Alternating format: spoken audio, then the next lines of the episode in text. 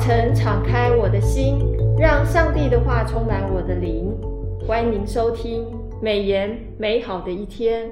各位听众好，配合每日研经释义的进度，我们今天要分享的经节是撒迦利亚书六章九到十五节。很开心邀请伯特利教会杨志辉杨牧师在现场，提供研经上的见证分享。杨牧师平安，妹妹姐妹平安，听众朋友大家好。我们上一周进入了新的一卷书啊，就是撒迦利亚书，这是小先知书中最长的一卷书哦。经文书呃，经文中一到六章是记载着先知撒迦利亚所见的八个意象，七到八章呢是先知对回归子民的责备跟教导，最后的九到十四章是有许多启示性的信息。特别是弥赛亚的预言。嗯，那撒迦利亚书我们知道有八个意象，我想这个对刚开始读圣经，甚至可能很多读过圣经的弟兄姐妹都不是那么容易容的理解的一段经文。所以我想要请问杨牧师，第一个问题，什么是意象？上帝为什么透过先知来传达意象呢？嗯，而先知撒迦利亚在当时所传达的意象，在当时的那个年代又有什么特别的意涵吗？是，这个是非常好的问题啊。首先，我们从真言书的二十九章十八节啊，大家非常熟的一节经文，没有意象，明咒放肆；唯遵守律法的，呃，变为有福。有听过这个经文吗？对不对？有。哦，意象呢，是指神启示给先知的话，就是末世哈，它小字有个注。哦，就是又有意思是末世哈，哦，圣经神所末世的哦，就是那个末世，在百姓不理会上帝的时候，罪恶就会肆无忌忌惮的哈，就是横行。意象跟下半节提到的律法是同样的意义，嗯，哦，公众道德啊，系于人民对神的认识，是也在于人守不守他的律法。国家跟人民要想平稳安定。人们必须要认识上帝的道路，遵守他的律例典章。如果没有上帝的教训，透过先知来传达给国家的君王与人民的话，他们就会随己意、任意妄为，罪恶就会临到社会当中的每个角落了。是。哦，第二方面，我看到在撒迦利亚书里面的意象，都是先知可以在灵里看见的图像。先知在夜间所看到的八个异象，从一章七节到六章八节哈，并不是他在做梦。嗯，异象跟梦不一样，异象是人在完全清醒的状态中所看见的图像。是，撒母耳记上九章九节里面提到说，从前以色列中若有人去问神，就说我们问先见去吧。现在称为先知的，从前称为先见，先看到的意思哈。哦，先看到。对，先看到就先见。从前扫罗的父亲基士掉了几条几头驴驴啊，对不对？驴子哈，他派扫罗这个儿子啊，带一个仆人去寻找驴，对不对？对。结果找好久都没有找到，有印象哈，弟兄姐妹哈。嗯。后来呢，扫罗就他的仆人啊。就提议说，我们去找撒母耳先知，是他讲的话没有一句落空的哈。嗯嗯嗯。那请他指示啊，他们当走的路。是。撒母耳记上九章八节，透过撒母耳，扫罗不但找到这个。呃，驴了，对不对？是，也找到了自己的什么命定？命定，他的命定是干嘛的？成为君王，成为以色列第一任的君王，这是他没想到的哦。是，是，是，哦，因为他找到撒母耳先知，也听到上帝透过先知跟他讲他未来的一生的命定。嗯，哦，这个是非常特别的哈、哦。始料的经，始料不知的，他本来是找驴而已哈，对不对？第三，你看哈、哦，先知撒迦利亚所传递的马的意象，角的意象。第三个准型的意象，第四个先知见大祭司约书亚的意象，是。第呃呃五个金灯台的意象，第六个飞卷飞卷的哈意象啊，第七呃七个良器妇人的意象，第八个四车的意象，八个意象内容是有相关的，嗯，他们是谈到有关耶路撒冷的复兴，第二圣殿的重建，第三。神子民得蒙洁净和弥赛亚时代的来临。是陈国松弟兄哈，就是我们读经会的终身义工哦，他是非常棒哈。我们的理事曾经在上礼拜四灵修心得里面分享了，就是哈该先知的信息跟撒加利亚同时期的这个先知的信息有非常精彩的对比哈。那他也放在我们的这个呃群组里面。那这两个先知虽然是同时期，对同一批第一批归回的这个。耶路撒冷的以色列民勉力重修圣殿的工作，但两个人的信息是不重复的。是，哦，我详细说一下，哈该的信息比较着重于当时候，但当时的硬体的工程，嗯，而撒迦利亚先知呢的信息是眺望远处。哦，那哈该鼓励余民生下来的百姓用他们的手去侍奉，撒迦利亚就勉励他们用心灵来侍奉。哈该重视的是神的殿堂耶路撒冷的重建，撒迦利亚强调神在子民身上的住处，他们的心。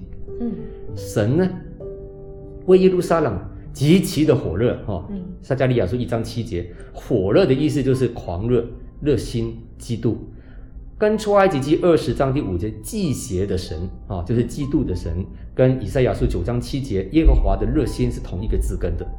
这个字表达了耶和华里面有一个丰盛的爱跟强烈的情感。先进的基督徒哈、哦，那最大的罪啊，其实是冷漠，是看到该帮忙的袖手旁观，不冷不热的这这个跟随神的人哈、哦，要被主是偷出来的哈。嗯，那神要我们放下自己原本不义的生命，来悔改，来转向他。他就应许他的百姓，要再领他们出巴比伦这个地方，脱离辖制与为奴的这样的一个情况。同样，我们今天有应当要从冷漠罪的陷阱里面哈来转向神，那神就会救我们脱离罪恶的奴隶了。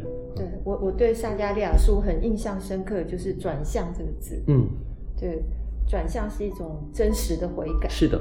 那我也记得刘信之刘牧师在释义里面有提到，就是悔改是蒙恩的开始。阿门。对，所以其实真实的认错啊，向神悔改，我们就可以得到这个恩典哦。阿门。所以转向是一件很重要的事情，特别是在这个今时今刻这个疫情的这个同样的这个环境当中，其实神也许有很更多的心意，是希望啊所有的百姓都能够回转。阿门。好，我们感谢杨牧师的分享。我们从撒迦利亚书的经文里面看到，就是以色列民被掳归回，是出于上帝诸般的慈爱跟怜悯。上帝要打掉、举起、打散犹大地的脚，要重建耶路撒冷，并做其中的荣耀。所以我第二个问题想要请问杨牧师：第一批归回的子民为什么没有办法顺利的建造圣殿？这十七八年哦。啊，也有人写是十六年哈，是到底发生了什么事？重建耶路撒冷为什么这么重要？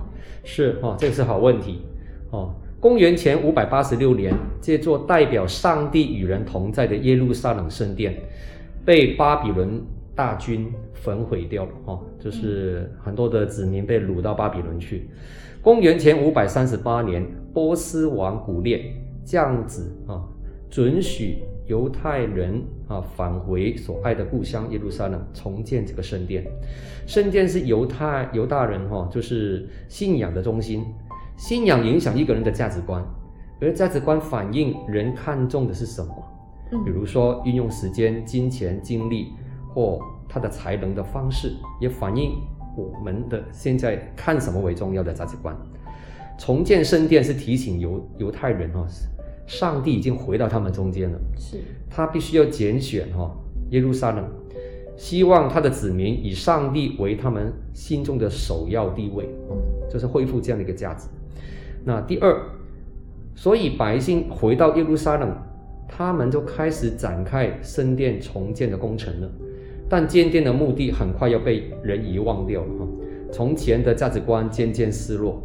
在省长所罗巴伯跟大祭司约书亚的带领底下，嗯，他们在主前五百三十八年已经回到耶路撒冷，立了殿的根基了。哈，以斯拉记三章三节到四节、八节跟十一节提到这样的事。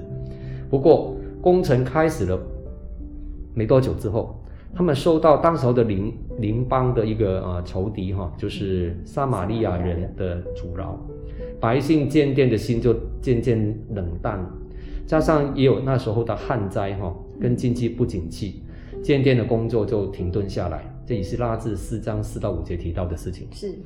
百姓的注意力就转到自己的生活享受上面了。哈该书一章四四节跟九节，百姓关心自己的需要，过于遵行上帝的旨意，结果陷于困境了哈，这个工程就没办法做下去。嗯，等到波斯王大利乌登位的时候哈，大概是主前五百二十二年五百到五百二十一年那段时间，建殿的工程大概耽搁了十六到十八年吧哈，因为大概是这样的算法。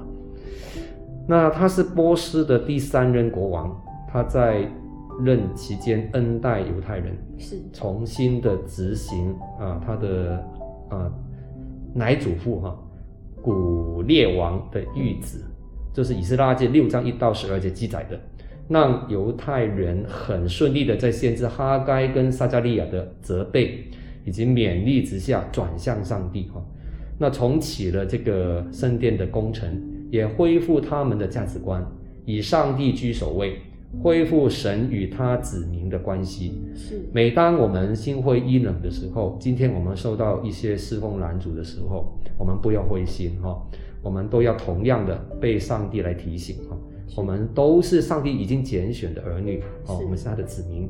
啊，撒迦利亚书二章十到十二节提到的，是是是，这也是我们这个时刻，有时候读撒迦利亚书的时候，再回想到现在我们的生活的处境，嗯，反倒越来越明显。是，就是当时的圣殿跟我们现在心里的殿，嘿，这是同样的道理，没错的。对，还是得要洁净自己心里的殿，用一个诚实的心，嗯啊，这个诚实的心灵来敬拜神。阿门。啊，时时的转向神。是的。好。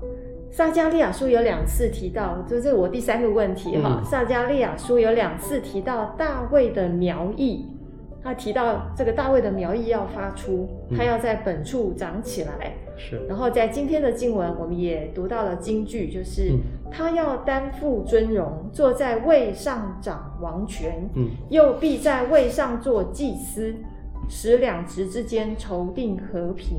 嗯。所以我第三个问题想要请问杨牧师。大卫的苗裔预表着什么？嗯，这节经文又预表着什么呢？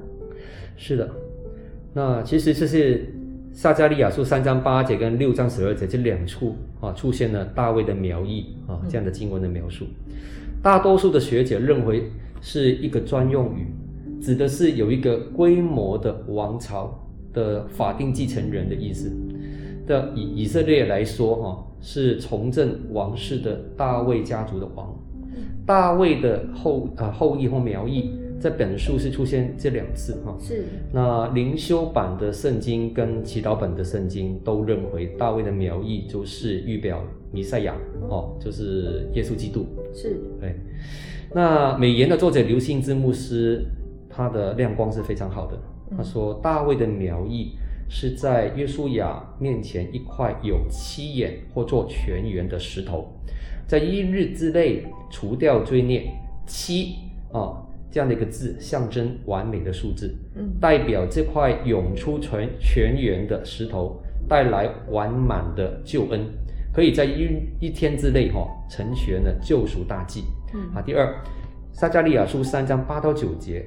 被视为弥赛亚预言指向耶稣基督救赎的工作，他是新约时期真正带来拯救的约书亚，因为耶稣的希伯来文的名字，它的发音就是耶稣呀。那撒迦利亚书三章十节也提到，坐在自己的葡萄树下和无花果树下，是描述一个祥和安宁的境地啊。弥弥迦书四章四节。当那日来到，耶稣会将终极的安息与和平的国度带到我们当中。撒迦利亚书六章十二到十三节里面也指出，大卫的苗裔必身兼君王和祭司的职分，这预表指向弥赛亚耶稣基督，他既是君王又是祭司。是，无论在列王时代或是被掳归回以后，嗯，犹大都是由君王和祭司统治的，嗯，君王掌管政治的这一块，哦，大祭司就管理宗教事务这一块。那但是君王和祭司往往都会犯罪败坏哦。那所以上帝告诉先知们，将有一位称职的弥赛亚来治理他的国度。是，这是我看到的亮光。嗯，我我看了撒迦利亚书以后，刚刚就是问到杨牧师的这个问题哦，嗯、就是为什么重建圣殿那么重要？是。我们在对应到不管是古时或今时哦，其实圣殿的确重要，因为这个殿在现在这个时代是一个心灵的殿，在那个时候是一个精神上或道德上、道德道德上或宗教上的一个很重要的一个一个一个圣殿哦。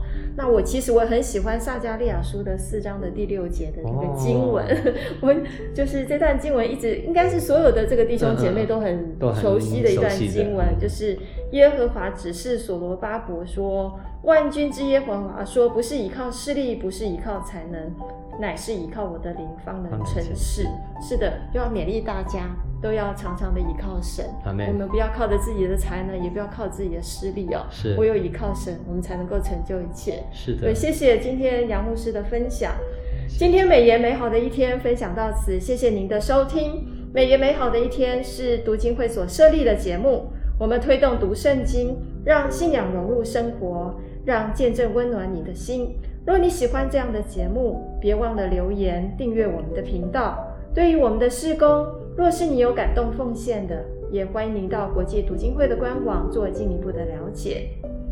愿上帝的话语丰富充满我们的生活，使大家福杯满溢。